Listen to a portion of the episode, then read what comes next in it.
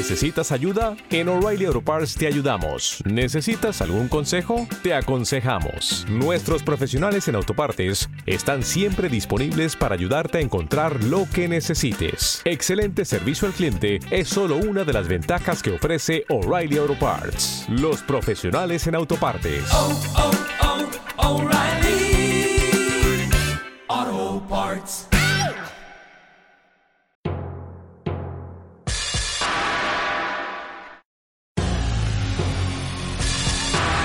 Estás escuchando el podcast más terrorífico. Miedoscore. El miedo no tiene horario. Saludos a todos, buenas tardes, buenas noches eh, a toda la gente de Miedoscope. Mi nombre es Julio Flores y los invito a pasar este rato con nosotros en un episodio más de el podcast de Miedoscope. Y tengo de invitada de nuevo a una experta, una experta en temas paranormales, casi casi cazafantasmas. no, no se crean, no se crean. Este, vamos a hablar de un cazafantasmas hoy. Bienvenida, Lu, ¿cómo estás? Hola, muy bien. ¿Y tú, Julito? Muy bien, muy bien. Aquí listo ya para platicar un poco acerca de un tema que pues se habló mucho en eh, los años 2005, 2004 por ahí. Sí, ¿verdad? Más o menos. Sí, creo que sí. Ok, bueno, entonces vamos a hablar acerca de un tema que pues podría ser paranormal o podría no serlo. Vamos a dejar que ustedes digan y determinen si esto que pasó pues realmente tiene algo o no. Y Sí, vamos a hablar un poco, sí, vamos a hablar un poco acerca de la casa de Cañitas o el caso Cañitas. Primero que nada, el acercamiento hacia cómo nos enteramos nosotros del tema, porque pues obviamente Lu, nosotros no nos conocíamos en aquel tiempo y yo imagino que, tú- que ya tiene pues años de que leíste este libro.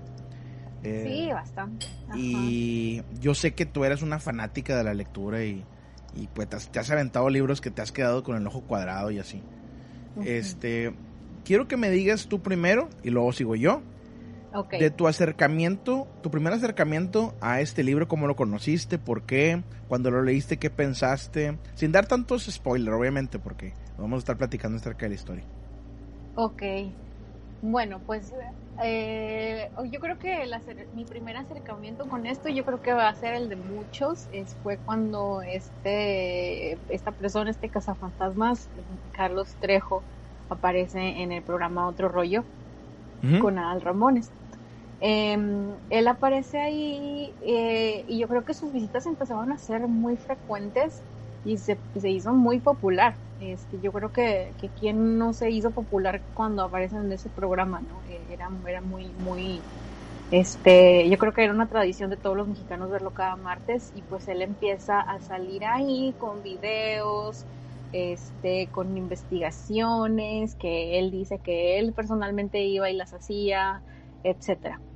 Se empieza a hacer muy popular, incluso se empieza a convertir pues en un favorito de la gente en aquel entonces y a la vez, así como salía en, en- en otro rollo, empezó a sacar, eh, no sé si, si te acuerdas, Julito, que, en que no sé si todavía se use, que en aquel entonces en los puestos de periódicos podías encontrar revistas con CDs, este, Sí. etcétera, que los vendían plastificados, etcétera. Luego que empezó, eh, este, en los puestos de periódicos empezó a vender revistas de, de Carlos Trejo, vaya, de sus investigaciones con CDs. Ajá. Entonces, donde que yo me acuerdo que en ese entonces yo tenía una vecina que los compraba y se los pedía prestados para ver las investigaciones. Muchas investigaciones que tenían estos CDs eran y las mismas que presentaba él en otro rollo. La verdad, nada, nada, nada diferente. Oye, Y- pausa aquí para que la raza se dé cuenta de cómo eran las cosas antes. Sí. Y a mí me apasionaba mucho eso que dices. Digo, no me acordaba de los de los eh, revistas con, con CD. Ujú. Y sí había mucho de esto en aquel tiempo, donde te vendían Sí. esta revista muy cara, Lu. O sea, Sí, estamos hablando de algo ar- arriba de 100 pesos Sí. por una Ajá. revista. Una revista que quizás tendría unas 10 páginas, ¿estás de acuerdo conmigo? Casi todo el contenido era el, el CD. Y, y, este, y sí estaba muy loco esto de que en aquellos tiempos comprábamos la revista, poníamos el CD en la computadora y eran unos dos, tres videos nada más, así de cuatro minutos en, en, aquel tiempo, ¿no? Es correcto. Sí, y, fue como se hizo. Y luego, y luego para cazar los, los puestos de periódicos que tengan el más nuevo, eso también estaba, estaba dentro de, vaya, de los que eran fans, pues órale, a buscar qué puesto de periódico tiene eh, algo, algo más nuevo de, pues de lo que te interesa comprar, ¿no? Así de viejo es como, como se empezó a hacer popular este señor, ¿no? Sí, sí, sí, sí, tiene razón.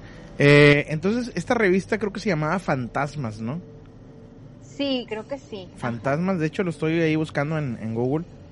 Ajá. La revista se llama Fantasmas.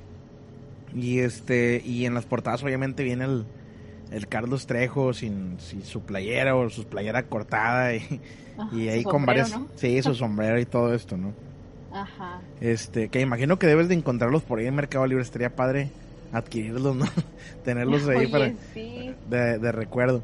Entonces, compras tú estas revistas y te empiezas a introducir al, al, mundo de los fantasmas y al mundo de lo paranormal. Em, pero obviamente no era el libro este, ¿verdad? No, no era el libro. Hasta después eh, creo que ya empezó a sacar lo que es la parte de los libros. Si no me equivoco, sacó como dos versiones de cañitas. Una era una portada azul y la otra era una portada roja. Este, sí. Pero eh. si me preguntas la diferencia, no sé. Ahí te va. Carlos Trejo saca cañitas con una editorial, una casa editorial X, no recuerdo cuál es, honestamente, y el libro no funciona. Y años después, oh, eh, cambia de casa editorial y ¡pum! O sea, rompe totalmente eh, el, eh, ahora sí que el cuadro y empieza a ser súper famoso el libro de, de, No sé si también tuvo que ver el que apareciera en estos programas de otro rollo que en ese tiempo, como tú lo mencionas, es una plataforma enorme. Porque el internet no había influencers, hasta donde yo recuerdo en aquel tiempo no había influencers. Todo lo que salía en la, en la televisión pues era famoso.